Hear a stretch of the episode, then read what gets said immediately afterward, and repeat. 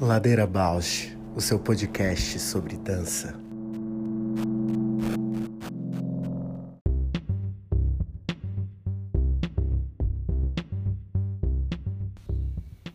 Olá, eu sou a Paula Petreca e esse é o Ladeira Bausch, um encontro semanal para mover pensamentos de corpo.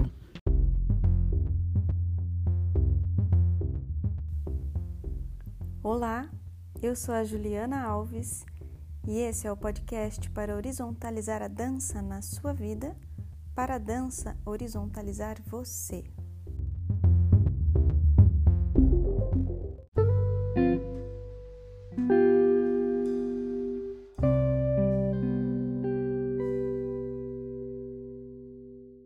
Olá! Olá, Paula! Feliz Ano Novo, Ju! Obrigada, você também. Feliz Ano Novo. Eu tô Exatamente, nessa. continuando. e como tá por aí as coisas? Tudo bem, tudo. É, ajustes, né? Tudo assim, continuando a partir de uma de organizações bem incertas, assim, né? Por conta da escola das crianças, uhum. a gente uhum. não sabe onde que, onde que eu vou ficar, né? Porque eu fico nessa, onde que as crianças vão ficar, na casa dos meus pais, em casa, em, é, são cidades diferentes. Então, tá bem assim, é, é isso, um dia de cada vez. Ah, normal, né? Acho que todo mundo mesmo, né? Eu não, não tenho criança, mas também sinto essa essa escuta, né? As coisas mais do que nunca estão bem bem certas, né? A gente não, não sabe mesmo o dia de amanhã, então é um dia de cada vez, seguindo e construindo, né? Cada dia, cada dia. É, mas sabe que eu tô bem atenta, assim, também a esse essa falsa ideia, né, que vão nos vendendo assim, tipo, venham, a gente foi ver academia de natação para eles, né? Assim, pensa, com, com todas as considerações, qual das melhores hipóteses, porque eles estão desde março uhum. sem nenhuma atividade. E aí vendem aquela falsa ideia, assim, de que tá tudo certo, que já estão retomando, vamos lá, e daí você vê outra, né, várias outras coisas retomando, então, ah, tipo, agora virou o ano e agora vai voltar tudo como era antes. Sim. Né? É uma grande grande equívoco, né? Acreditar que agora o ano novo é a vida nova e aí vem uma notícia, né, que desestabiliza e faz a gente acreditar de alguma coisa Sim. que a esperança tá, tá mais próxima, né? Que a vacina tá mais próxima e no fundo não é bem assim. É, eu tenho uma tendência mais pessimista e, e, minha irmã morando fora, né, e vendo como as coisas vão acontecendo lá, me deixa um pouco mais. Eu não tenho assim muitas, muitas, como eu posso dizer, esperança, é esperança hum. de que as coisas retornem. Eu acho que quanto antes a gente entender que tem que inventar novos formatos para um presencial ser possível, e, é, e dá muito trabalho, né? Uhum. Menos a gente vai sofrer, porque olha só, lá na Inglaterra, né, onde a minha irmã mora, a vacinação já está rolando. Claro que ainda está com idosos e profissionais de saúde, mas já está rolando. E o sistema de saúde colapsou com a mutação. Uhum. Que não tinha colapsado na primeira onda, né? Então, isso já me coloca assim, né, nesse meu não não vem de fora a a solução, né? Acho que a gente vai ter que arregaçar as mangas em algum momento para entender um trabalho coletivo de uma mudança enorme, né? Sim. E pensar no, no pior, né, no melhor dos no melhor dos cenários, né, como na Inglaterra, Existe essa uhum. imensa preocupação, quem dirá no pior dos cenários, né? Exatamente, exatamente. É, é difícil ter uma perspectiva positiva mesmo. Mas, né, nesse exercício da continuidade, né? e entender que a gente tem se adaptado, sem juízo, né? Sem ficar fazendo uma ode da adaptação, mas entender que a gente, puxa, a gente ainda tem essa plasticidade, de adaptar, de seguir de uma maneira que não é a ideal, mas encontrar uma forma. E realmente, sem ficar vangloriando isso, eu tô com essa essa intenção para esses dias que tão, têm seguido, né? Não saiu como esperado, mas como é que saiu? Bora lá, bora uhum. lá e bora lá. É, é uma. Eu acho que esse estado, né, de. A gente já tem, né, tantos anos que está vindo a empatia, a sororidade, a resiliência, esses termos que às vezes até estavam, né, esvaziados, é, né? Eu vou, vou, posso dizer que eu os conheci profundamente há três, quatro anos atrás, assim, né? Ou, ou vem, eles vêm se, sendo a, amadurecido eu como entendimento desses conceitos na prática, na vida, entendendo onde que eles podem se situar, né? E às vezes até cansa, né, de pensar em todos esses. Mas, mas que nesse cenário, assim, né, ter a sororidade para tentar né, atravessar isso, é, se ajudar, né? O quanto que é o fato do, do isolamento, da pandemia, do distanciamento, de todas as situações, né? De surpresa, fizeram várias mudanças sociais em núcleos, assim, né? Importantes, em laços, em afetos, vínculos, papéis, né? Quais são os papéis da sociedade? Pra, principalmente, acho que o lugar da arte foi, assim, muito visto, né? Super, e agora que você falou isso, né, da empatia, da sororidade, eu pensei em duas coisas. Eu pensei que hoje eu estava vendo aquele horóscopo para excluídos, né, da Mama Lins, nosso hum. convidado aqui do Primeiro Ladeira, uhum. e que ele fala isso, quando você vê que vem uma coisa muito, muito horrível, muito merda, lembra, é sistêmico, né? Tem coisas que são sistêmicas, não é só com você que está acontecendo isso, você não está sozinho, então vamos juntos. É isso, é sistêmico, bem isso. É. E várias frentes, né? Várias questões. Pode pegar da astrologia até o, sei lá, engenharia, matemática, química, física. Todo mundo tá, tá tendendo a, pensar, a pensar dessa forma, né? Sim não tem muito como fugir, que é que para você pensar um hoje em dia pensar um, um, um edifício você precisa pensar no, no, naquele que tem dificuldade de acesso, né, de acessibilidade, uhum. Portador de deficiências, precisa se vai fazer um filme precisa pensar que aquele filme tem precisa estar tá acessível também para, né, outras outras linguagens de acesso, né? acho que está mudando muito. De quantas pessoas estão acessando conteúdos que talvez só teriam acesso muito depois, ou teriam visibilidade muito depois, e estão com estão tendo mais recursos, assim, porque está chegando mais, né? E uhum. é um uhum. discurso que está um tipo de pensamento que não tem mais como voltar atrás, né? Exato. Esse Exato. sistêmico. Até a psicologia, né? As terapias, acentuando isso, né? É, o mesmo discurso de medicina, de já falar, epa, isso não é uma doença, isso não é um problema, isso é um outro tipo de, de característica, é uma outra condição. Ajustes. Alteridade, né, também. Ah, total, alteridade, é. Que a gente falou no último programa. É. Também, né? é. Enredando as coisas que é isso, é, é o sistêmico. Até o Ladeira tem o seu sistêmico para total para lidar. Total. Muito legal te ouvir agora. É. Fiquei lembrando aqui uma coisa, uma viagem agora, de uma, nossa, muitos anos atrás, uma aula tua que você estava, acho que, substituindo Peter no 100, o Peter Michael Dietz. Eu fui fazer aula tua e você falava muito considera, considera. Acho que era a tua palavra naquela aula. Considera o chão, considera o outro, considera a parede, considera o ar. E considerar acho que é uma palavra mega importante, né, em tudo isso que você está falando. E é uma palavra que sempre que eu escuto, que eu considero a palavra, eu lembro de ti. Ah, que legal. Considerar. E que é uma como gesto, parece que é um gesto assim, você não puxa.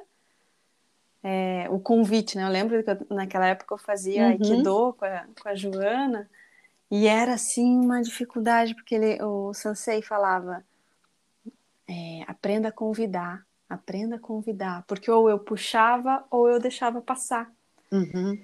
É, deixava cair, deixava o golpe atingir alguma coisa, mas convidar era muito difícil convidar. E aí, você falando do considerar, parece como gesto, para mim, esse gesto do convite. Sim, e eu tô até né? vendo você fazer agora. que é deixar aberto só, né? Só deixar uhum. aberto, não é impor o que você espera, deixar trabalhado na zero expectativa. Uhum. É, o gesto de abertura, né, do, do, que o outro, de como o outro vem, de como você está, de como a, todas as informações, né, o espaço, o ar, a parede, a cor, o chão, o vento, tudo, tudo pode entrar e, e, e agregar, né, sem um ter que ceder o espaço do outro. É, então eu acho que aí foi mais um portal. Eu, é, quando a gente começa a elaborar o assunto, eu, eu, sinto esse portal assim que chama o nosso convidado, que parece que contorna e é, é, são as palavras de convite mesmo, né? Quando a gente uhum. é, delineia, né, o que a gente quer falar, o que está presente hoje. Sim. E... É um rito aqui do Ladeira já. É um rito. E a Lu, que é a nossa convidada de hoje, a Luciana Lara. Bem, foi incrível escrever as perguntas, né? Convidá-la, todo o processo que a gente está, né, para convidar e para chegar a esse dia de hoje.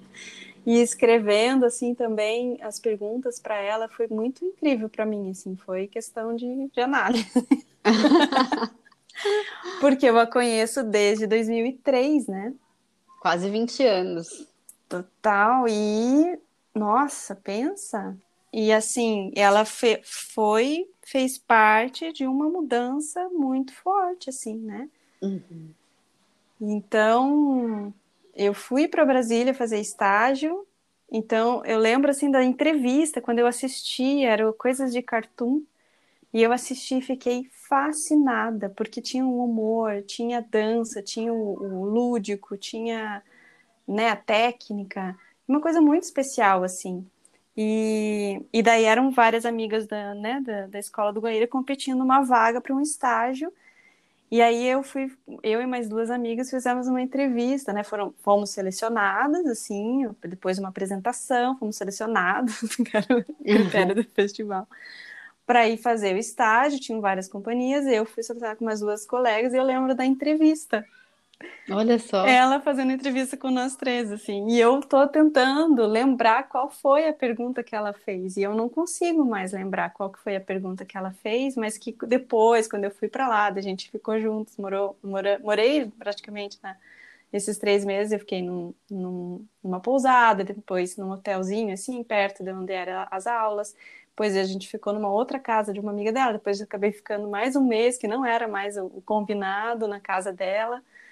Conheci a família. Então teve um vínculo enorme, assim, né? Uhum. E eu não lembro, mas depois que ela falou assim, nessa época a gente conversou, ela falou: Ó, oh, naquela hora, quando eu perguntei aquilo, que eu não lembro o que é, ela já tinha decidido, assim, quem que era, a partir da resposta, né? Da uhum. perspectiva da resposta. Mas isso para mim agora tá tipo escondido em alguma caixinha da minha memória, assim. Mas oh, aí inconsciente. Inconsciente. E no isso era muito importante para mim, era uma questão de orgulho, assim, né? Uhum. E fazendo as perguntas para ela, assim, foi muito difícil pensar numa pergunta sem trazer essas memórias, né, do afeto, assim. Então, assim, ah, eu tô incrível Estou muito feliz, assim, é um dia de realização hoje. Que incrível. Olha que engraçado, né? Eu lembro que você falava muito da Lu, a Carol Hoffs também falava muito da Lu, né? Quando a gente estava lá em Lisboa. E aí, passados anos, eu fui fazer uma curadoria junto com o Marcos Vilas é, no Sesc Santo Amaro, do Modos de Existir, que é um, uma mostra que ele, ele programa com regularidade. E uhum. tinha essa proposta assim de descentralizar, então olhar coisas né, de, do Brasil inteiro, não precisava ser restrito a São Paulo. E a senhora que, eu lembro que a hora que ele falou isso na reunião, olhar o Brasil inteiro, eu já falei, nossa, tem a Luciana Lara em Brasília. Que e massa! Eu, e eu não conhecia o trabalho dela, eu lembrava de vocês falando. E aí, quando eu fui olhar o trabalho, eu lembro que assim, o trabalho já me impactou muito em como era o site, no que tinha de material na internet, não sei o quê. Aí o Vilas olhou, o Vilas já conhecia. A gente programou o trabalho deles ao uhum. vivo. Quando chegou a companhia, conheci a Lu e o trabalho aconteceu e a gente conversou. É assim também é uma coisa que me impactou muito. Eu tenho uma memória no corpo uhum. do trabalho dela, assim. Então também tô super feliz da gente falar com ela de, né, vocês duas estarem. Sim. Porque eu fui, cheguei na Lua através de ti, de alguma maneira. Que louco a gente tá as três, finalmente. É muito bonito isso, né? É muito. E o tempo, né? Uhum. Que demanda, que leva para esses encontros acontecerem. Não é assim, quero, né? Quero conhecer, quero falar. Não é assim, né? Quanto, é. quanto rolê já existiu? Total, nossa, incrível. É muito bom isso.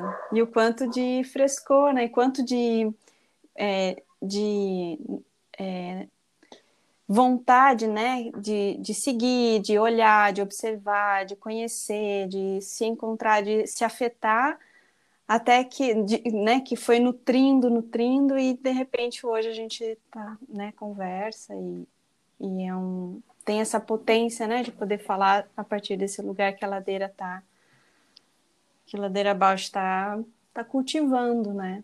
Sim.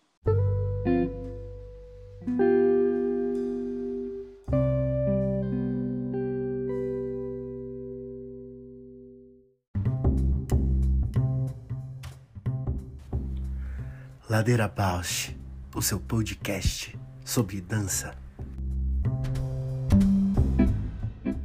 Oi! Oi! Bem-vinda! Obrigada, Paula! Quanto tempo! Quanto tempo, sim! que massa! Obrigada pelo que convite, estou adorando!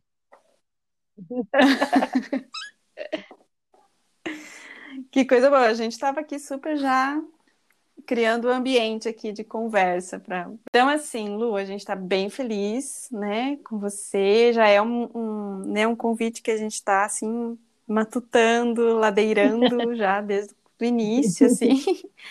Então é um dia muito especial, né, para o ah, Ladeira. E a gente tem a gente tem a, a pergunta inicial, assim, que é para você se apresentar e que a gente pergunta quem é você na ladeira. Eita!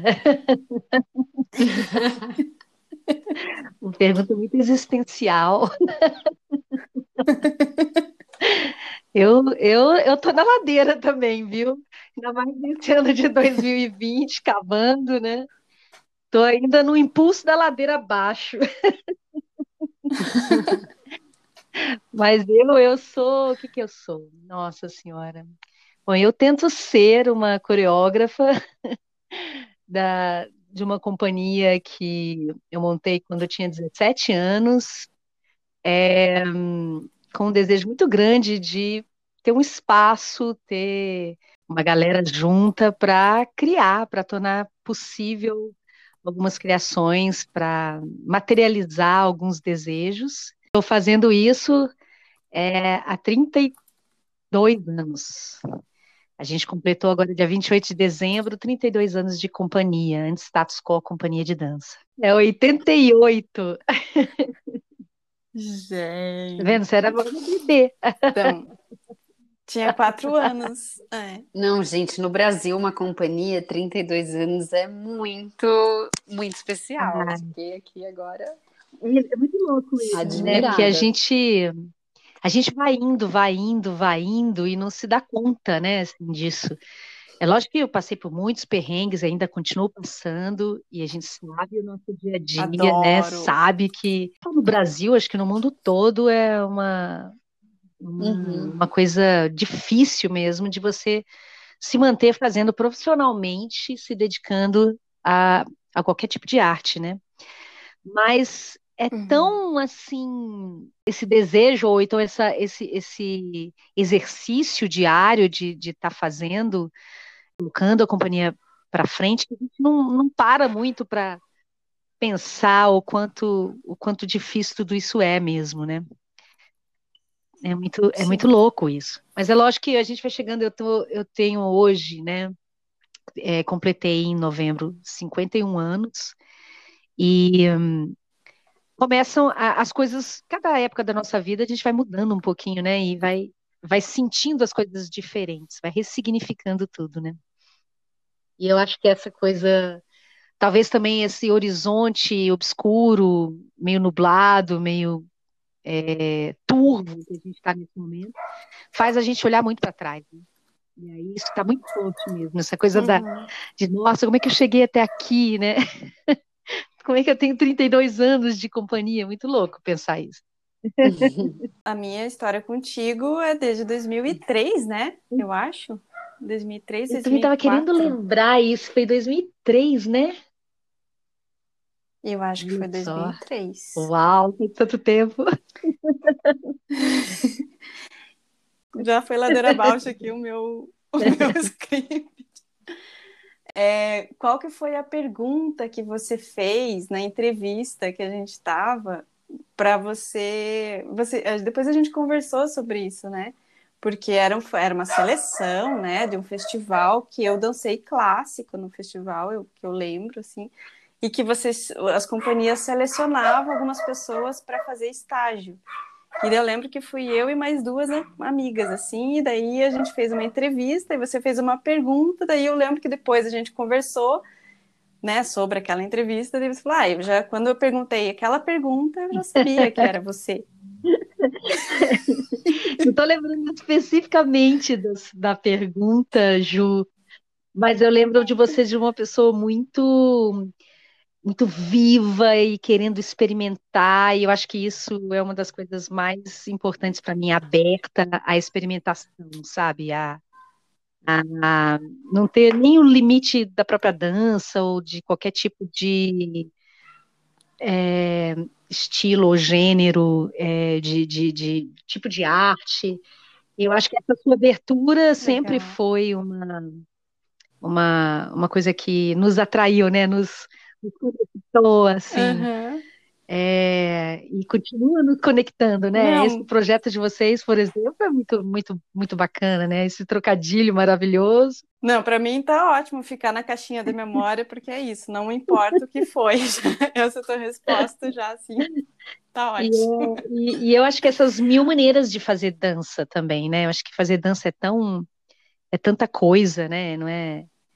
E essa, eu acho que é, eu acho que é isso que nos une, eu acho que, né? E por um pouquinho que conheço a Paula também, assim, tenho conhecido mais agora com esses posts que a Paula tem feito no Instagram, que eu estou adorando. que eu, quando vejo, não sou uma seguidora ávida do, do, Instagram, mas toda vez que entro, eu acho que eu vejo o que você coloca e, e é muito bacana de ver também toda a extensão, assim, do, digamos assim, esse arco que você faz de, de, de, dos seus caminhos, das suas preferências, das coisas que você estuda e tudo, e é muito legal de ver. Que, que delícia. Nós três, finalmente, eu falei, né? Encontrando as três. Vamos é, vamos falar para os ouvintes aí. A Paula, eu conheci, quer dizer, eu já sabia de você pela Carol e pela Ju, eu acho. É, eu falei isso, eu sabia de você pela Carol e pela Ju também. Vocês três estudaram em, Lisboa, né? E se encontraram em Portugal durante um tempo, conviveram e tudo, numa experiência parece muito profunda lá com a Sofia e tudo, né? E, e, e aí surgiu aquele, é, aquele evento, né? Aquele, aquele projeto do Sesc Santo Amaro, no modo de existir, e a Paula foi curadora, né, e, e escolheu hum. o Camalhões como uma das intervenções urbanas que participaria desse ano. E aí foi ali que a gente se conheceu pessoalmente, né, trocamos um pouquinho ali, e foi muito legal.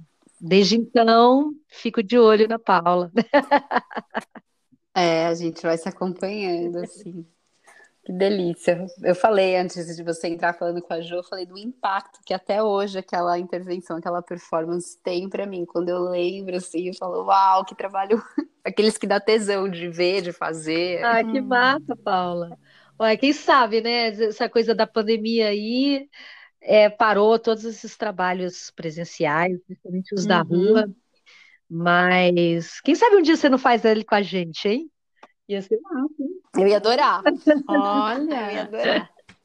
Fiquei pensando assim, falei, nossa, ela, se, ela, se ela curte assim, quem sabe fazer, sentir no corpo, pode ser interessante.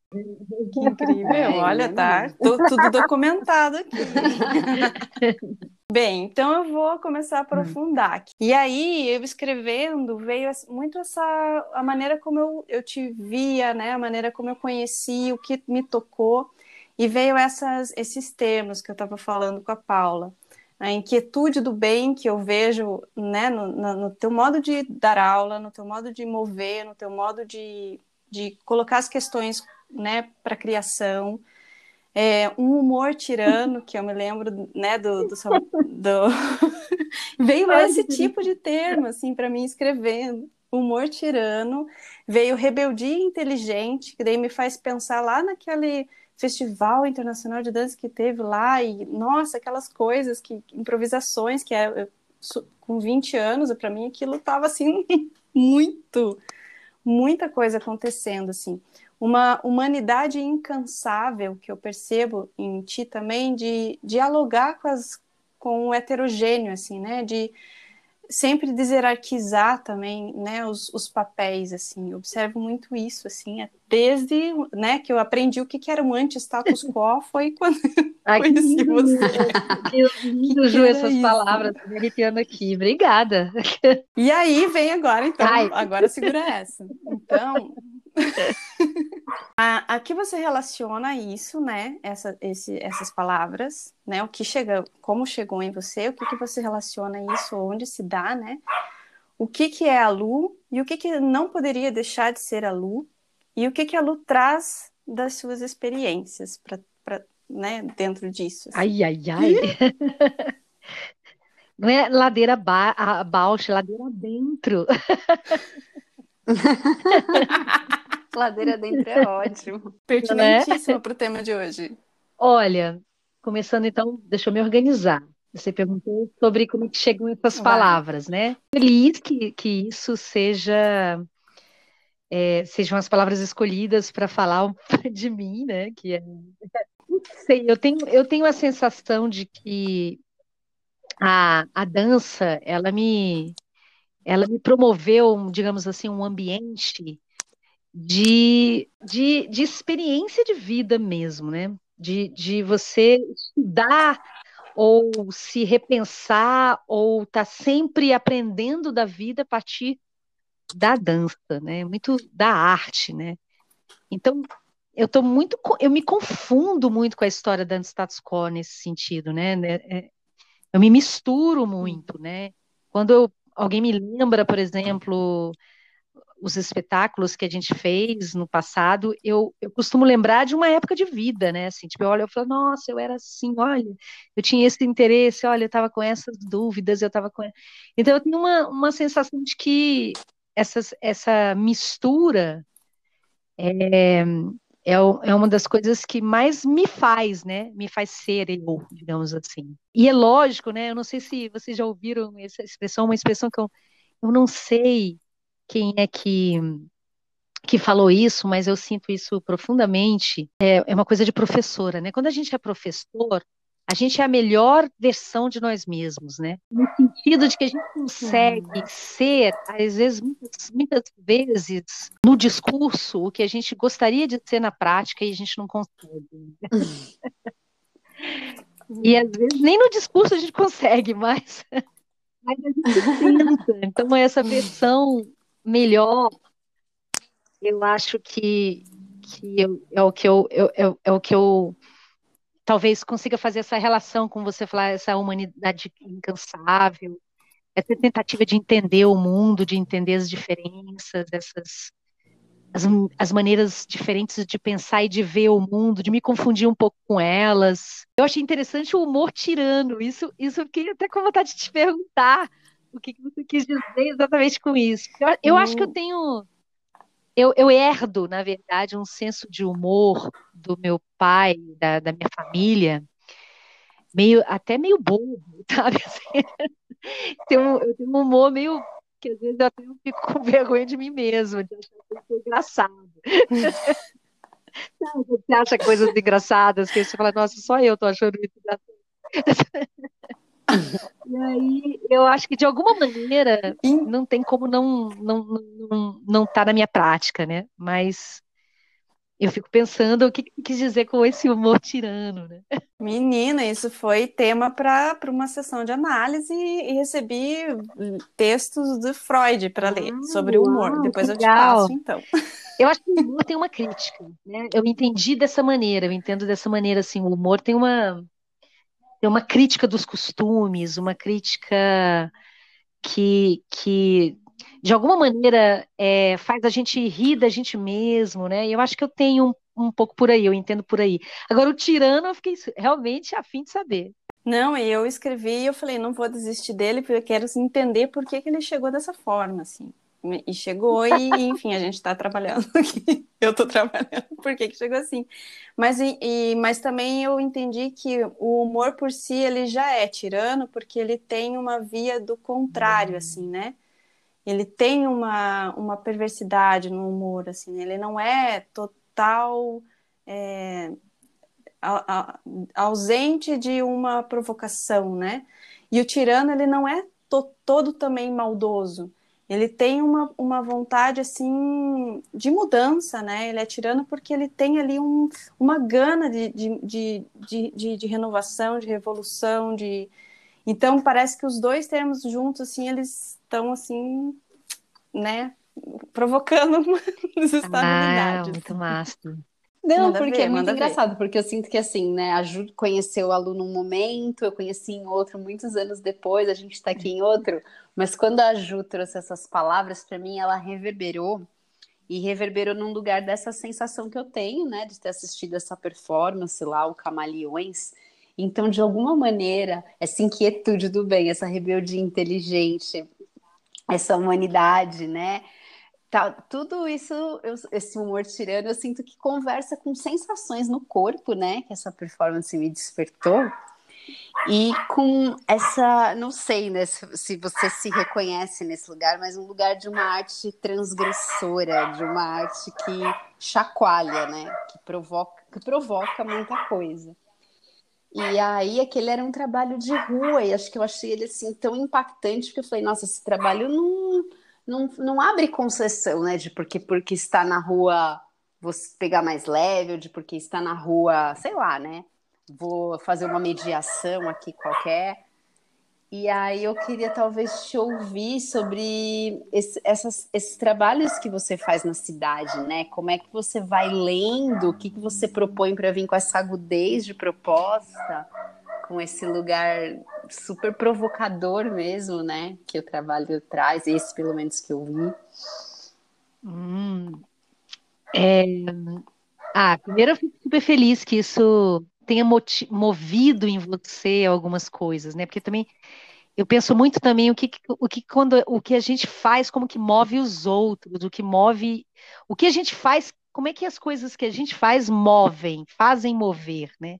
E o que que o que que isso modifica nas pessoas, né? na, na percepção, na reflexão, na, na fruição, né? O que que nesse processo de estar ali presente naquele momento, naquele performance, o que, que acontece entre, né, entre o, o performer, a performance e quem está ali assistindo ou participando ou testemunhando, né? Esse trabalho com a cidade, ele, ele, ele surgiu assim muito de repente, muito, muito de uma maneira inesperada, porque a gente estava fazendo um trabalho chamado Cidade em Plano, que era uma, um espetáculo sobre Brasília, sobre a construção, sobre a relação do corpo com a cidade de Brasília. E a gente começou a, a, trabalhar na rua como um, um, um estudo mesmo de, de, de, de campo, assim, para levar para dentro da sala é, materiais e, e discussões e, e, e, experimentar movimentos com as sensações que a gente tinha de fora.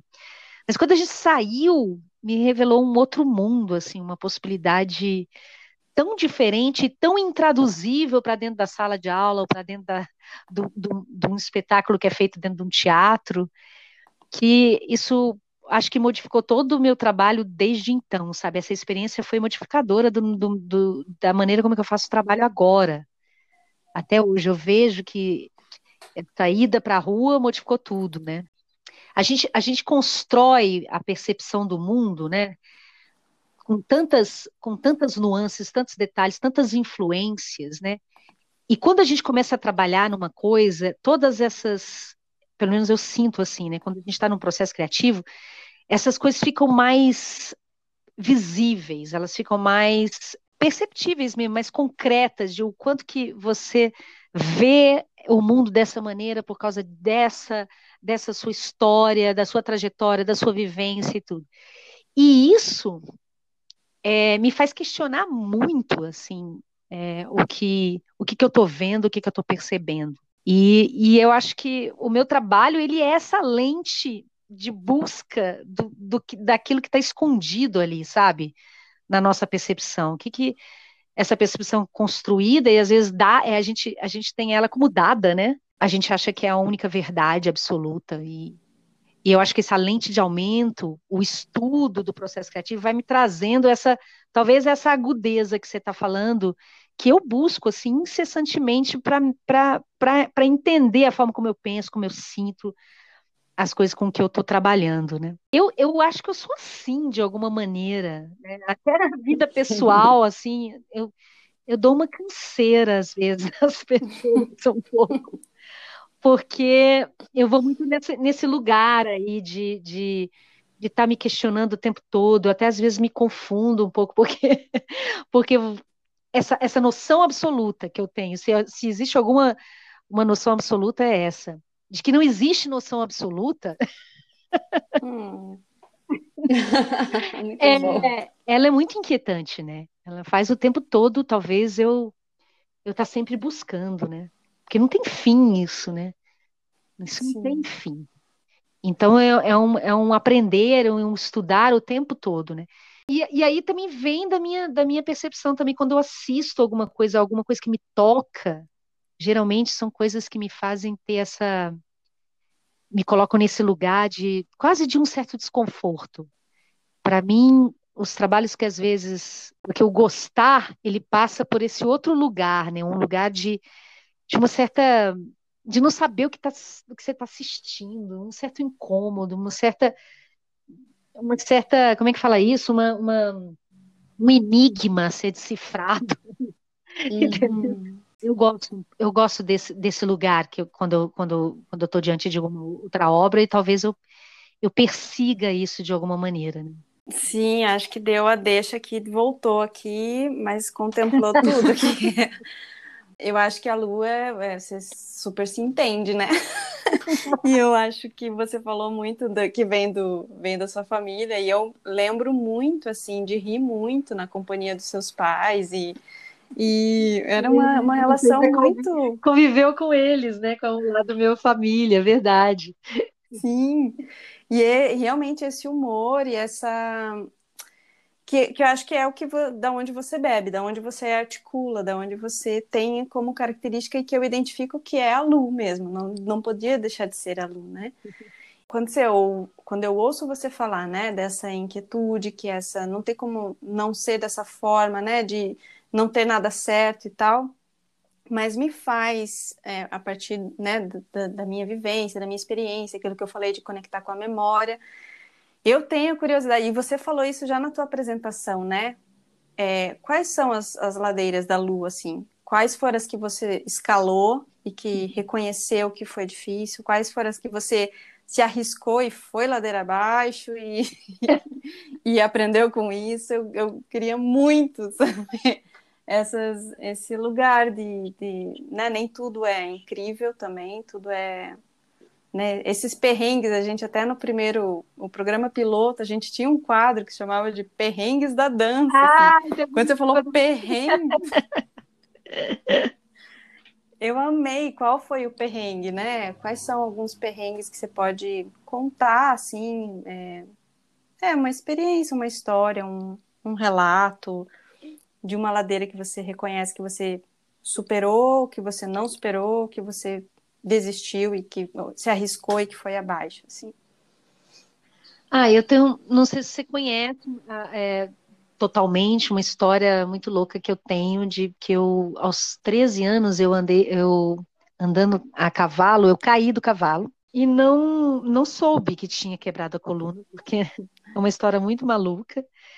Eu não contei para meus pais, por vários motivos que eles tinham, minha mãe tinha me proibido de andar a cavalo, porque sabia que eu era uma louca em cima de um cavalo.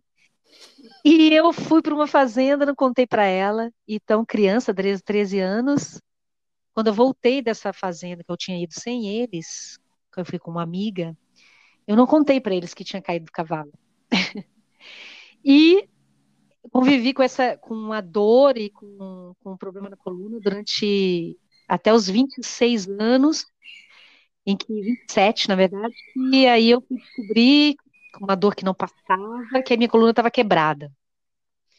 E que eu tinha que, que, fazer uma operação, tirar o, o disco intervertebral que estava necrosado, enfim, uma história traumática que me parou durante três anos. Eu tive que usar um colete durante um ano, durante um ano é, tive que recuperar os movimentos bem devagarinho, tive algumas complicações, que eu tive uma contratura muito forte na coluna, e aí fiquei mais três meses de cama, fiquei quase seis meses de cama.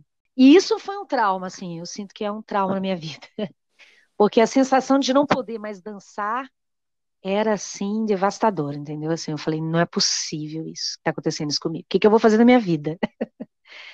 que eu comecei, eu comecei a companhia com 17 anos, né? Então, é, com, com 26 eu me vi assim, sem, sem poder fazer o que eu mais gostava, sem perspectiva de poder voltar, os médicos falando que talvez eu não pudesse mais dançar. Eu acho que essa é uma ladeira que eu subi. acho que é uma ladeira que. Sim. Primeiro eu rolei lá para o fundo do poço, depois eu subi ela bem devagarinho. E continuo subindo ela, eu acho, até hoje. Porque é um trauma no corpo também, né? Uma coisa de, de um limite que, que, que, a, que te, te coloca e que te, que te tira um pouco o chão, te tira um pouco a. A gente, quando é jovem, mais jovem, a gente tem uma, uma, uma força que a gente nem tem ideia, né? Uma, uma, uma falta de medo das coisas e tudo. Me colocou muito medrosa do futuro, me colocou então é uma ladeira que, que ainda que ainda me so, que ainda subo todo dia, né? Que eu acho que começou ali, ou então é, tornou mais profunda essa essa percepção do, do medo que eu tinha de várias coisas. Mas estou aqui, né? E eu acho que estou conseguindo. É, acho que houve uma transformação mesmo na forma como eu lidava com a própria dança, né? eu continuava criando, mas eu não podia mover, então eu tive que basicamente desenvolver uma fala mais articulada para continuar trabalhando, porque eu não podia demonstrar, então eu tinha que falar. Então tem, teve muitos ganhos, né? Então, uma fala sobre o que, que eu estava querendo fazer, uma, uma tentativa de colocar na palavra aquilo que eu não podia colocar no corpo. E, então, acho que me ajudou na minha comunicação verbal, muito, Hoje eu consigo falar de dança como eu nunca falei antes, né? Assim, no, é lógico que a gente tem uma linguagem, né? Então isso tem que ser desenvolvida devagarinho com, com cada um que, que a gente trabalha e tudo, no grupo, né? Mas eu sinto que isso é uma ladeira que, que, que eu subi e que foi um ganho, né? Todos os, todas as nossas experiências têm ganhos, né? E, e, uma, e uma, uma força que, que eu tive que tirar, não sei da onde, para continuar fazendo dança, entende? De, de poder, tá, então eu tenho esses limites, como é que eu vou continuar? né? Como é que eu vou fazer? E achar outras maneiras de, de continuar trabalhando com a dança. Forte ouvir isso, que eu também tenho minhas lesões, e eu me identifiquei muito, assim, te ouvindo. Ah, poxa, e os bailarinos, né? que tem que lidar com a dor e com, com as lesões é, é, é uma superação inacreditável, né? É, e essa iminência de, ai, não vou mais dançar, e vou dançar, como é que vai ser? Acho que o dia que eu assumi assim para mim, porque eu, durante, eu fiz uma cirurgia e depois de um ano eu tive que fazer a mesma cirurgia, porque na recuperação eu já estraçalhei a mesma estrutura. Então, assim, eu tive todo esse processo de falar Agora é outro, é outro jeito, tem um limite, não dá para ir além uhum. desse limite aqui. Mas tem outros, né? Que aí dá para além. Exato, exato. Aí você e você para de idealizar algumas coisas, né? Você vai Sim. Você vai para prática mesmo, para materialização da coisa, é o que é o que dá para fazer. E como é que pode fazer isso ser uma potência e não uma uma falta, né? Lu, na verdade, agora eu queria te fazer duas perguntas, meio efemeridades, né? Meio coisas que estão acontecendo no momento.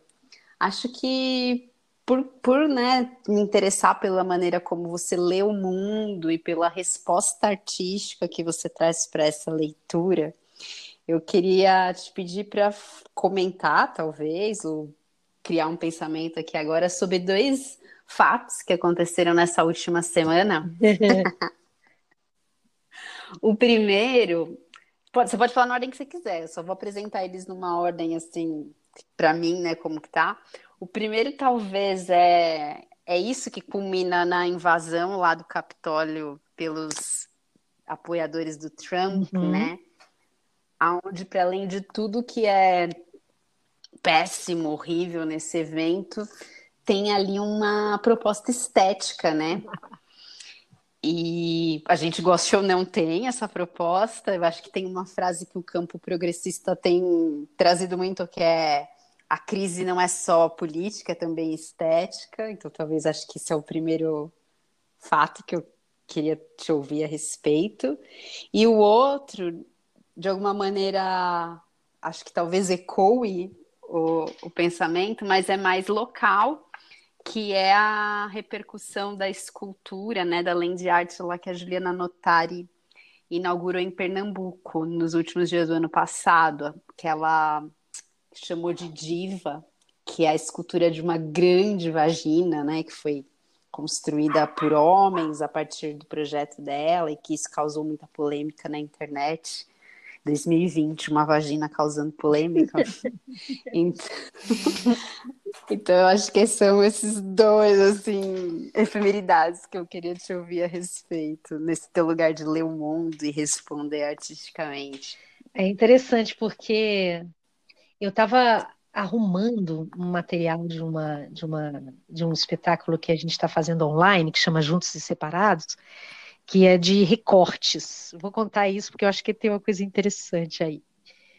Isso é feito de recortes de revistas, de, de materiais que eu encontro na revista, é parecido com Camaleões, porque tem essa ideia da colagem, uhum. mas que é a partir de uma dramaturgia eu vou tentando cortar imagens e palavras que têm a ver com o momento, né? Que o Olha só. E aí eu estava guardando, na verdade, esse material que estava todo pro lado na minha parede, com a televisão ligada e o Capitólio sendo é, invadido, bem no momento, assim, ao vivo. E, e eu ali eu falei, gente, que coisa louca. Eu aqui, guardando esses recortes, e aquilo ali acontecendo, né? Tem, eu acho que essa, essa crise que você falou que é não só uma crise é uma crise política ou uma crise é uma crise cultural, uma crise estética, uma porque a estética para mim ela é esse esse lugar do simbólico é, que, que materializa algumas coisas ou que torna visível coisas que são intangíveis, né? Então. É, é sempre, se, se tem uma crise cultural, vai ter uma, crise, uma crise estética, na, na minha opinião, assim, como é que separa uma coisa da outra, né? E eu sempre fico é, muito abismada com uma coisa que talvez venha antes. Eu sempre busco um pouquinho o que, que como é que como é que a nossa cultura produz isso, né? Da onde vem isso tudo, entende? Então assim, e aí vai direto nessa nessa escultura da vagina, né? É aquele texto da, da, da, da Eliana Bloom, né? É incrível, uhum. porque ela disseca ali coisas que a gente já sabe, mas é tão, é tão impactante ver, ver tudo escrito e tão bem escrito, né? É, todas essas, essa, essa, essa correlação entre, entre o patriarcado, o machismo e esse e tudo isso que a gente está vivendo é, é, tão, é, tão, é tão forte né, que, que no, nos, é, a gente fica abismado, né? Tem uma, tem uma, uma sensação ainda, e, e ainda, ainda que bem, que, que bom que ainda tem, né? Porque a gente já podia estar acostumado com isso, mas não dá para se acostumar com tal coisa, né? Apesar de a gente estar sendo atacado o tempo todo nesse lugar, a gente ainda se abisma, a gente ainda fica nesse, né, equilibrando para quase cair nesse abismo, né? eu acho que a gente já vivia, eu não sei, eu com o trabalho da Status Quo, que sempre tentamos fazer um trabalho que talvez não, não encaixasse muito nos conceitos mais tradicionais da dança, ou mesmo quem escolhe fazer arte numa sociedade capitalista, sempre sofreu algumas essas retaliações de ah, o que, que você está fazendo? Ah, o que que você. É, por que, que você. É, tá na hora de você largar a mão dessa, dessa, dessa coisa aí e fazer um trabalho sério. Uhum. Ah, você é coreógrafa, mas o que, que você faz para ganhar dinheiro? Qual que é o seu trabalho? Eu falei, eu sou coreógrafa, sou artista. Isso nunca sendo considerado como um trabalho, como se fosse um hobby, né? Isso a gente sempre enfrentou. Eu tenho 32 anos de, de, de companhia e eu lembro do, do início, eu sempre enfrentei esse tipo de discurso quando, quando alguém via minha obra ou quando ou mesmo de familiares ou de pessoas próximas, amigos que não entendiam essa escolha de vida. Então assim, eu acho que tem uma, uma coisa aí é que a gente esse esse bichinho foi crescendo, sabe? A gente estava muito iludido de que a gente estava dando conta de de, de acalmar isso, essa, essa, ou de mudar essa cultura. Mas é uma coisa tão antiga, tão profunda. Pena, a gente sabe que o mundo é cíclico, né? que a vida é cíclica, e que a gente vai ter que ter muito mais força agora é, para combater tudo isso novamente. Então, para mim, aquele fato que, tá, que aconteceu ali, o que eu não consigo entender é como que ninguém não tinha uma, uma, uma, por exemplo, um policiamento ali no Capitólio para não permitir aquilo uhum. acontecer. Né? Porque já estava dado que isso ia acontecer. Eu não consigo uhum. entender. Por outro, por outro lado, também é uma atitude colocar uma polícia ali para evitar a qualquer custo, a, com violência, parar qualquer tipo de manifestação, não é, não faz jus ao, ao tipo de ideologia que está do lado da democracia e do, do, do, que a gente acredita. Então tem sempre um paradoxo aí, nesse, nesse lugar aí que precisa ser muito analisado. Qual seria a melhor uhum. maneira de objeção àquilo que está acontecendo ali? Por outro lado, aquilo ali é um sinal é, de que, lógico, né, talvez eu ouvi muitas pessoas falando que são duas mil, foram duas mil pessoas, poucas pessoas ali. Como que a história é, se repete com poucas pessoas fazendo um estrago tão grande? Aí, aí entra para mim a coisa da, do simbólico, né? Como aquelas duas mil pessoas, a gente não vê ali só como duas mil pessoas, né? Ah, são poucas pessoas, não retrata a América. Mas retratam um pedaço da América. Uhum. Então, ali, ali tem uma coisa artística e simbólica. Está no lugar de, né? Está no lugar de um pensamento. Total. Então aí tem uma uma estética para mim muito muito uma ética e uma estética envolvida ali, né? Que que é Nossa, muito total. muito representativo, muito muito de, de nos lembrar que esse pensamento existe, está cada vez mais forte, tem cada vez mais gente pensando assim. Nós que pensamos diferente, talvez nós tenhamos mais capacidade de, de entender essas pessoas do que ao contrário. E como é que a gente pode fazer com que essa, esse entendimento é, entre na, sabe, crie fissuras, fissuras mesmo, e aí a, a, a, a vagina como uma fissura também é muito interessante, né? Como uma ferida, algo que, que é um corte, que pode ser, que, que digamos assim, que podem é, dar caminho para coisas profundas, o que, que a gente pode fazer? Eu acho que só nessas fissuras mesmo. E acho que tem um lugar simbólico do feminino que é realmente que para mim é, é, é a única saída, são as fissuras, são as vaginas, são esses buracos mesmo que a gente pode abrir para o mundo, entendeu? No sentido mais pleno e, e, e, como é que fala isso? É, frutificante possível, né? Então, assim, é, é, é muito chocante ver aquilo, né? Ao mesmo tempo, tantas outras coisas já aconteceram mais fortes do que aquilo e a gente fica uhum. acompanhando ao vivo o que acontece nos Estados Unidos. E é assim, tipo, Exato. tipo, oi, e as outras coisas que estão acontecendo no mundo, que são muito mais importantes do que isso aí, né? Então, essa importância uhum. que a uhum. gente dá aos Estados Unidos é, é irritante, é, tem que mudar, uma nação não pode ter tanto poder assim. E, e quando algo tem poder desse jeito, é porque a gente dá esse poder aos outros. A é. gente legitima o tempo todo esse poder. Ah, é a maior economia, ah, é mais isso, é mais aquilo. Mas não, gente, não, não dá. A gente tem que mudar tanta coisa. Tanta coisa. Que é, é, é também, de alguma forma, uma, um sentimento muito muito forte de, de impotência, né?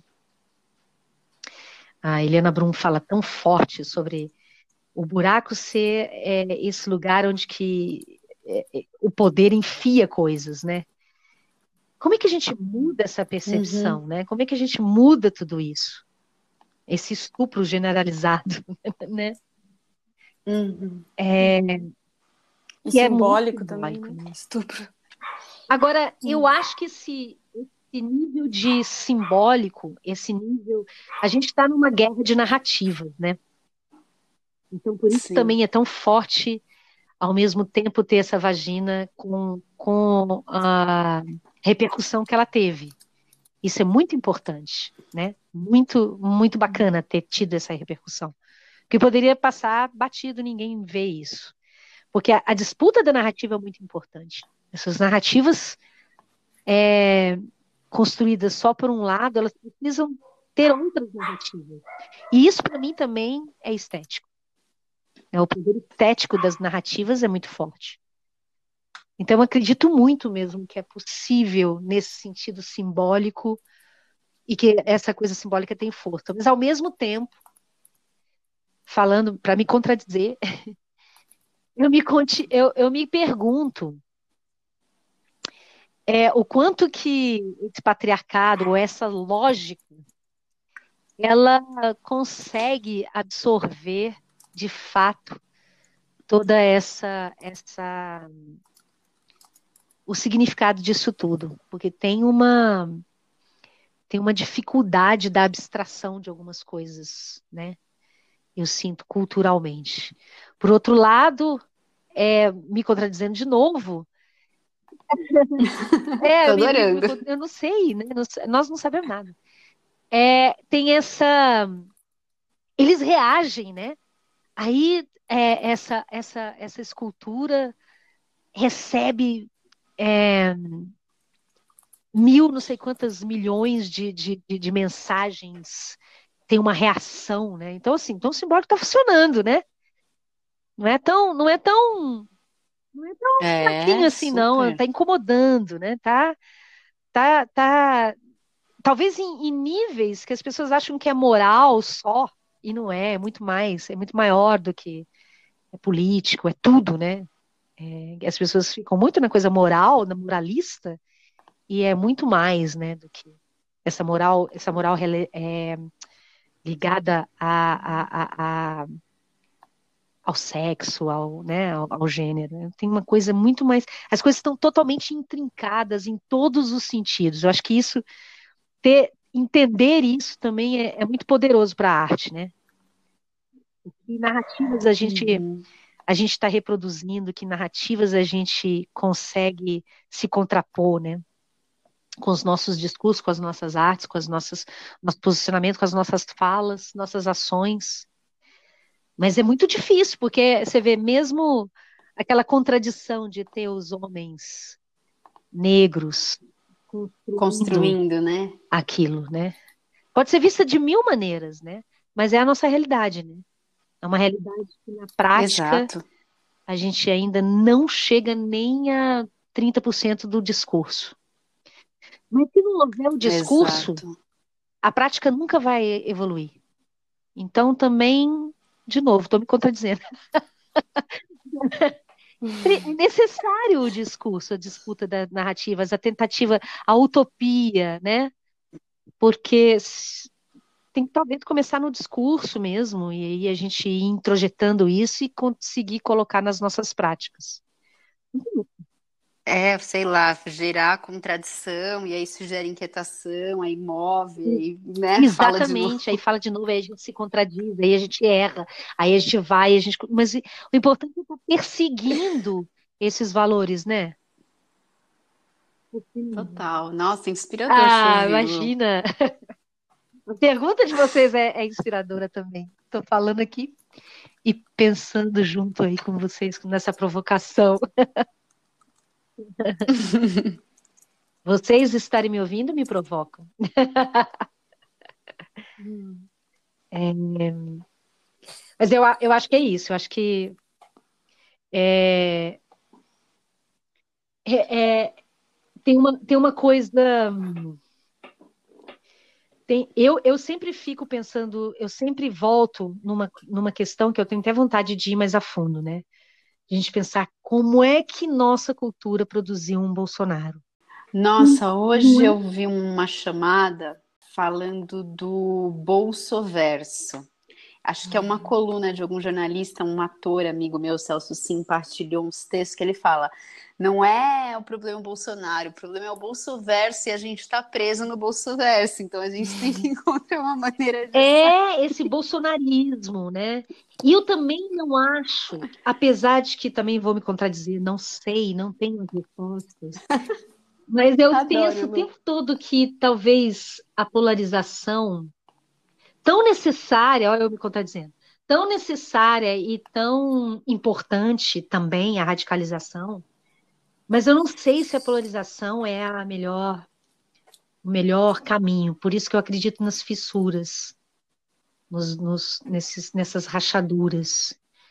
Porque É muito infantil, né? A gente É, só fica porque- polarizando, né? Porque Tem- é, é, a gente gera uma reação que não que, que, que não ajuda, não sei, entende? Mas como também não não não como, como não radicalizar, pelo amor de Deus, como não? Pessoas morrendo por isso. Sim. Então É. também também não, não dá, não dá.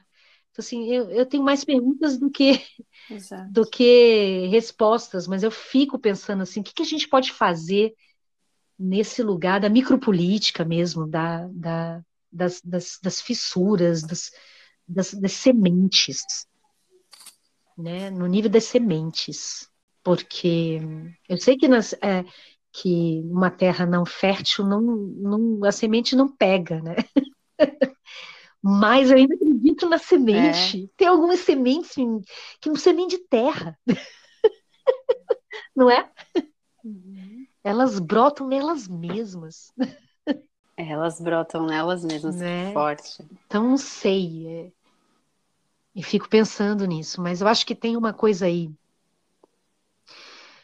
É uma, uma oportunidade inacreditável de uma mudança de paradigma forte que, que, que, que no início da pandemia eu sentia mais forte, que parece que já atenuou, mas ainda assim eu ainda vejo é, uma esperança de uma, uma tomada de consciência de que não dá mais para ser assim, não dá mais, não está dando mais. Uhum. A minha felicidade, ela vai, ela depende da felicidade do outro. Eu não consigo mais ser feliz sozinha, não dá. Esse capitalismo morreu, já deu o que tinha que dar, entendeu? E se ele vingar, ele vai destruir tudo mesmo. O poder de destruição é. E aí a gente não vai sobreviver simples assim. A Terra vai, vai, vai simplesmente fazer assim, vai dar um soprinho assim. Vamos acabar com esse negócio que está tentando me acabar. É. Já tá fazendo, né? Esse soprinho, entendeu? Então, assim, essa- então eu acho que a estética É. está nas construções de narrativas. Eu acho que o simbólico da estética é fundamental. E eu acho que é aí que talvez a gente consiga agir, porque dá uma, dá uma sensação de paralisia, né? Ou de. Eu não sei se vocês pensam nisso, que existe. Talvez porque a gente está. Eu falo a gente, mas não é uma realidade tão. Eu estou isolada desde do, do, de, de março, né? Eu tenho meus pais são idosos, então uhum.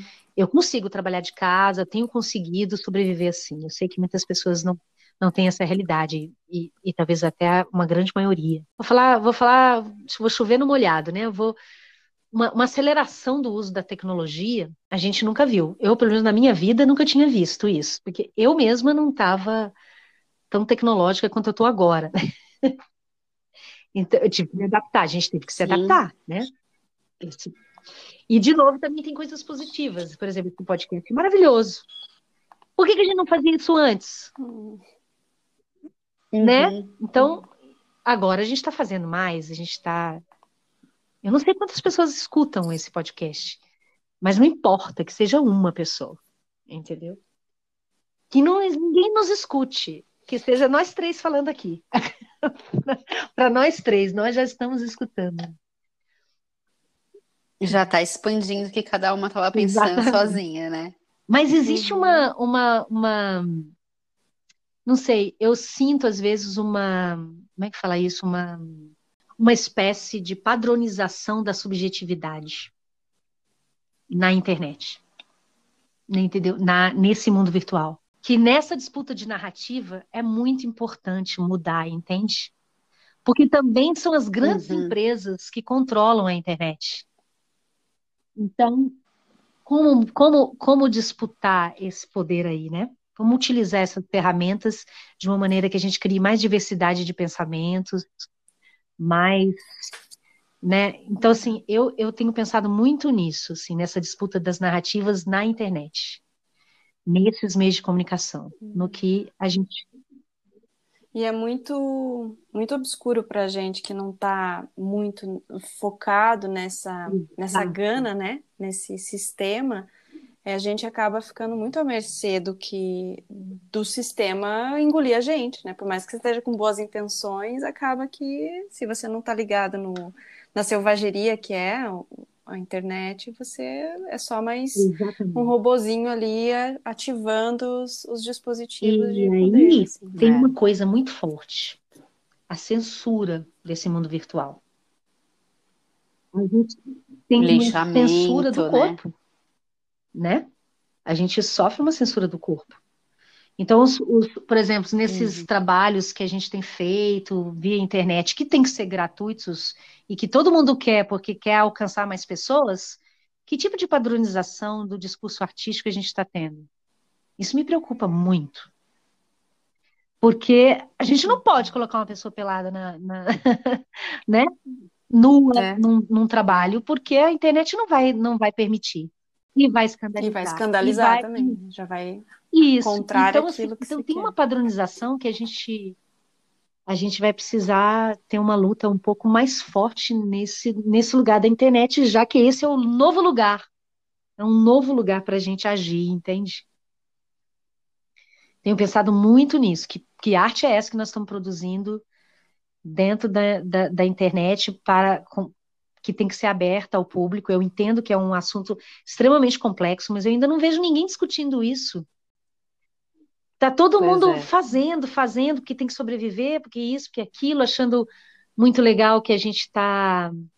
É, a gente está expandindo algumas fronteiras. É lógico, eu faço um espetáculo, uma pessoa da Dinamarca assiste ao vivo, uma pessoa do Japão pode estar participando do debate. Muito legal.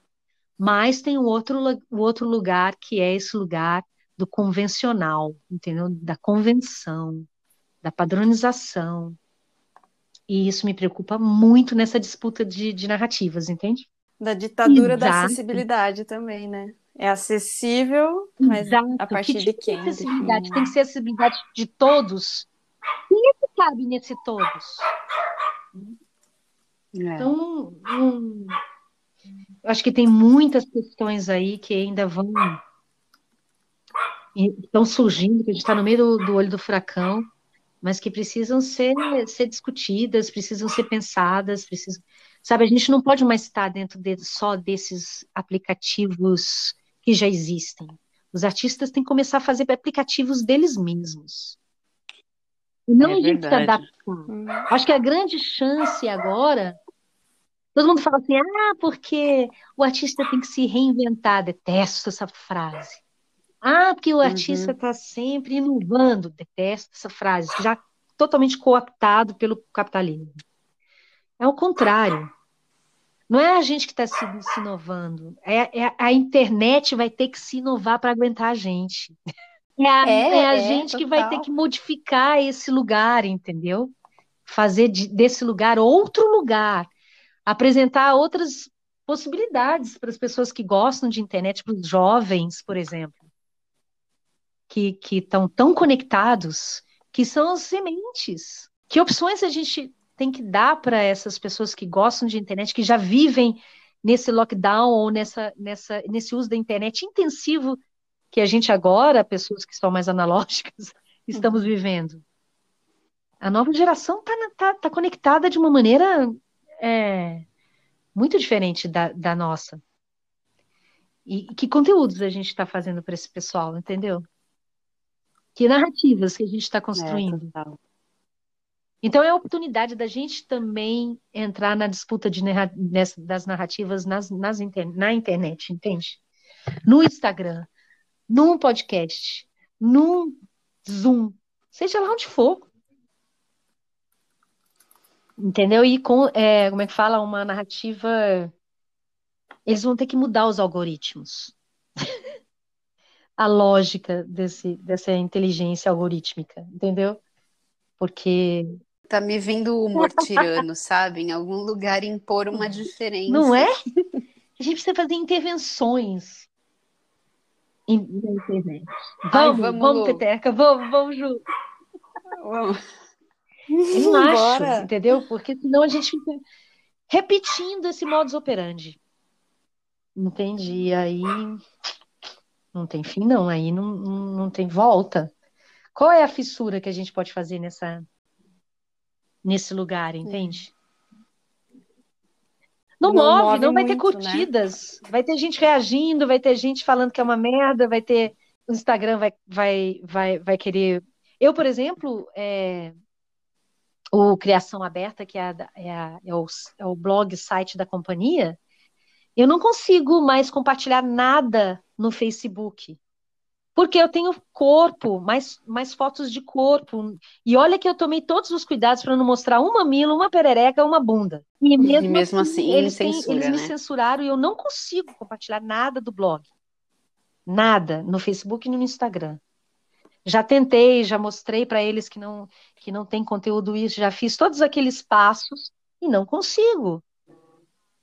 Então, tem as censuras das nossas instituições que, que patrocinam, tem a, a, a uma censura que já está tá, tá, tá ficando introjetada nos curadores e nos, e nos, nos, diretores de festival, porque se eles não fazem assim, eles também não sobrevivem, que objetifica o corpo. Objetifica, Aí é a mesma é, lógica. Né? Não é qualquer corpo uhum. também, não é qualquer bunda, uhum. não é uhum. qualquer peito que tem que aparecer.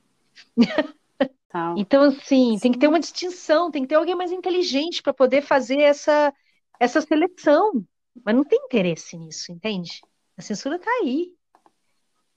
Quem é que vai ter esse interesse de ter alguém lá que, que possa fazer essa distinção? E, e lógico, essa, essa distinção vai ser sempre questionada, né?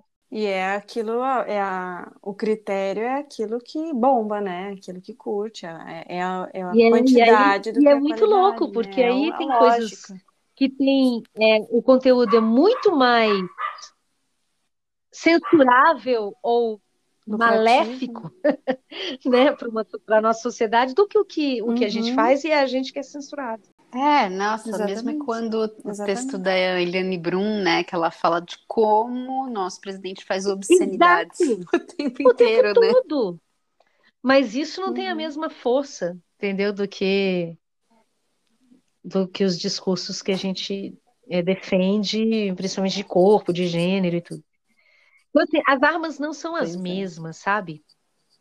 Isso também é isso. Eu detesto falar, é, fazer essa metáfora das armas, mas numa briga, né, numa luta, numa guerra, é como se realmente você, você tem armas diferentes aí. De ideolo as ideologias criam armas diferentes.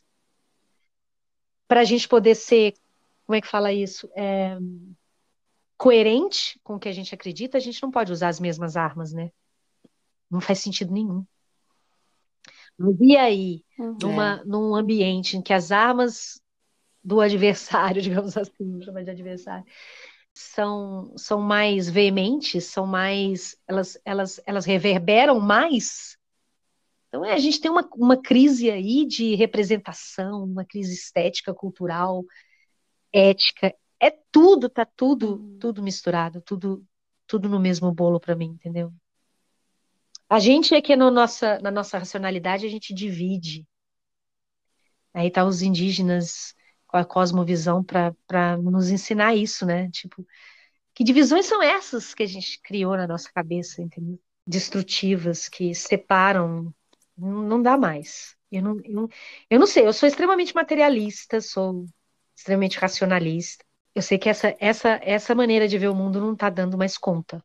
É, não tá. A gente está num colapso, né? Para quem voltou para ser normal, como você falou, com a pandemia, ou está voltando, mas a gente, além da pandemia, que já é um colapso, a gente tem a seminência das alterações climáticas, né? Toda essa turbulência social, essa confusão de discurso, não dá mais. É, e...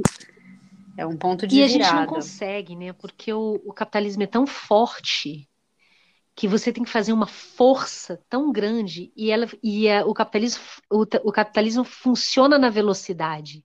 E as mudanças que a gente precisa fazer fazer elas levam uhum, tempo. Exatamente. então você é o tempo todo cooptado pelo pelo capitalismo. No mais das, nas melhores das suas intenções não tem jeito entendeu? Você você você se vê é, fazendo ações, tendo que, que, que agir da mesma maneira, porque fica fora do sistema é cruel. É. E se a gente não, não é, se a gente não radicaliza nesse sentido nas nossas vidas, né? Eu não, eu não sei como é que vai ser. eu não vejo muito por aí, não. Por isso que tem que começar com as fissuras, entende? Se a gente não quer abrir mão dessas outras coisas. Apocalipse. Uh. Ai, bem. Não é, não é a tua, né? É, apocalíptico. Mas fez um arco, né, Ju, da conversa que a gente começou, chegar aqui. Uou! Muito. Então, coisas que eu posso falar aqui que, que eu marquei. Primeiro, quando a Lu falou, ah, não sei quantas pessoas ouvem o podcast, hoje a gente fechou 600 reproduções ah, de todos uau! os nossos episódios. Que massa! Uau! Ah, Em três meses, né? Desde outubro que a gente. Muito Só massa. três meses. Muito né? massa. Com diversos temas, a gente já tem representatividade de negros, a gente já tem representatividade de LGBTQ, a gente já tem. Né? A gente está tentando seguir essa, essa heterogeneidade. Outra coisa que eu queria falar é de uma imagem, né? Quando você falava da semente, eu queria muito tentar contribuir, né, para essa, para quem está ouvindo, para essa imagem que eu gosto muito, assim, de quando a gente vê, né, um, um cimento, né, Sim. com fissura e que lá da terra, né, nasce brota Incrível uma imagem ali naquela rachadura, assim. Trazer essa imagem como palavra para entender o que, que a gente fala de fissura, o que, que fala de semente, o que, que fala de movimento, de vida, de natureza, né? Eu acho que é uma imagem simples simples, mas com essa potência do que a gente está tentando acessar, né, no, na conversa, para quem não é, né, desse campo que a gente está discutindo, quem não é da dança, uhum. quem não, quem de repente Total. chegou e essa fissura da, da, da, da, diva, da desse artista incrível que fez essa obra, também uma fissura na terra vermelha. E tem uma, uma fala da Ai, como é que é o primeiro nome dela? Que é uma poeta negra, Evaristo. Conceição como é que Evaristo. É o primeiro nome dela? Isso, Conceição Evaristo, que ela fala as vaginas abertas que retêm e expulsam a vida. Tem um que eu acho lindíssimo, que tem numa música também, Lué de Luna, que é lindo também, que acho que faz né, tudo uma, o simbólico e o poético dessa nossa. São, estamos em 93 Uau. minutos de conversa.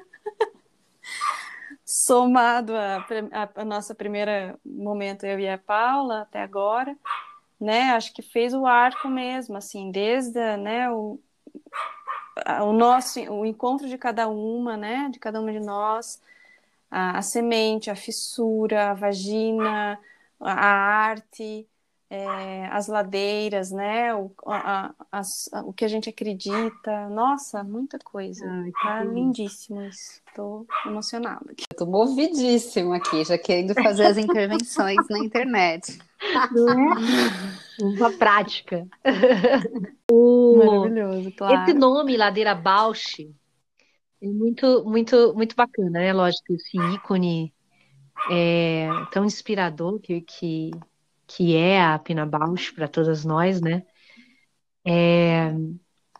E essa coisa da ladeira, né? Porque realmente, pensando no, no contexto que a gente está, é uma ladeira mesmo, né? Você, não, você tem uma, uma aceleração, uhum. a ladeira tem essa aceleração para o final, né? E uma. E pensando nesse arco que a gente fez, né? Essa, esse subir a ladeira não dá para ir na mesma velocidade, né, que a gente desce uma ladeira, que é contra a gravidade. Lu, então a gente precisa terminar, é, né? Nem, Porque nem todo nem mundo tudo vai. Tem fim, né? Então, mas a gente tem que ter, é, fazer um fim. Nem tudo tem fim. É. é, a gente reduz a experiência para poder é caber. É uma interrupção, né? né? Não é um fim. Depois continua. Exato. oh, espero que As intervenções virão. papos entre nós, essas trocas que eu amei um empurrãozinho nessa ladeira. E aí. delícia. Ai, que delícia. E aí, se você quiser deixá-lo, contato, né? Então, como que as pessoas te conhecem, né? Encerrar, se despedir, o que você. A gente, nossa, estou muito grata, ah. muito realizada, muito feliz, né, dessa conversa. E como você Ah, eu queria aí... talvez encerrar com uma, uma ideia de porque eu, eu, eu sou muito catastrófica, digamos assim. Às vezes eu, me pare, eu pareço muito pessimista. e eu sou. Mas é, eu só sou pessimista porque eu sou otimista.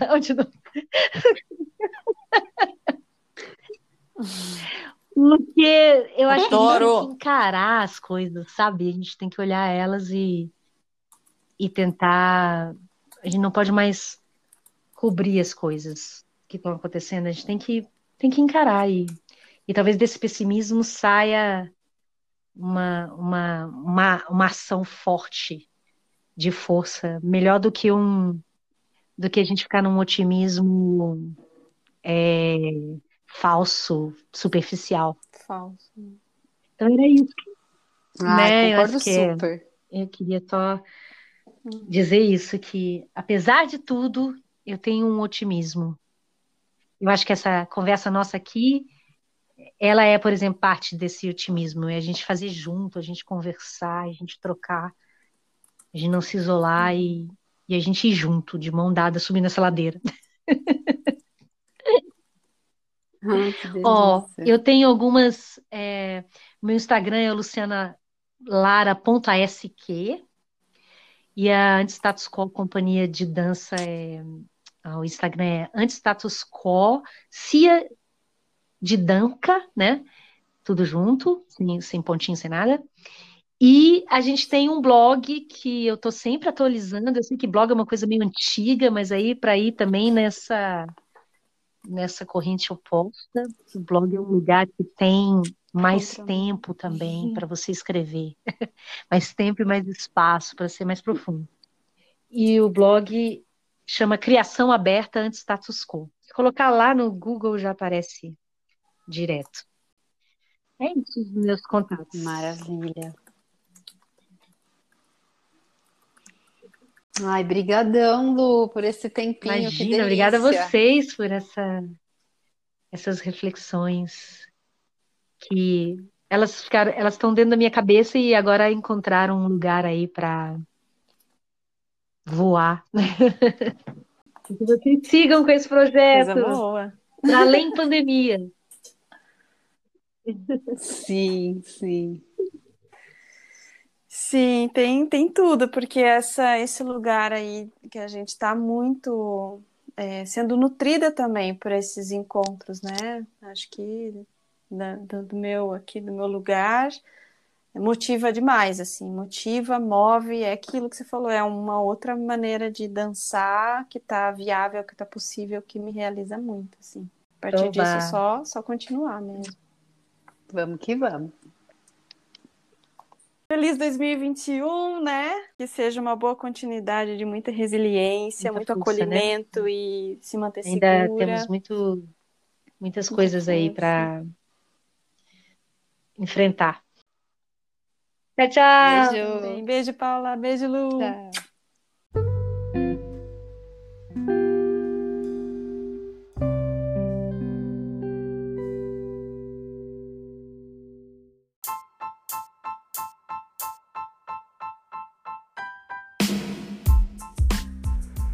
Ladeira Bausch, o seu podcast sobre dança.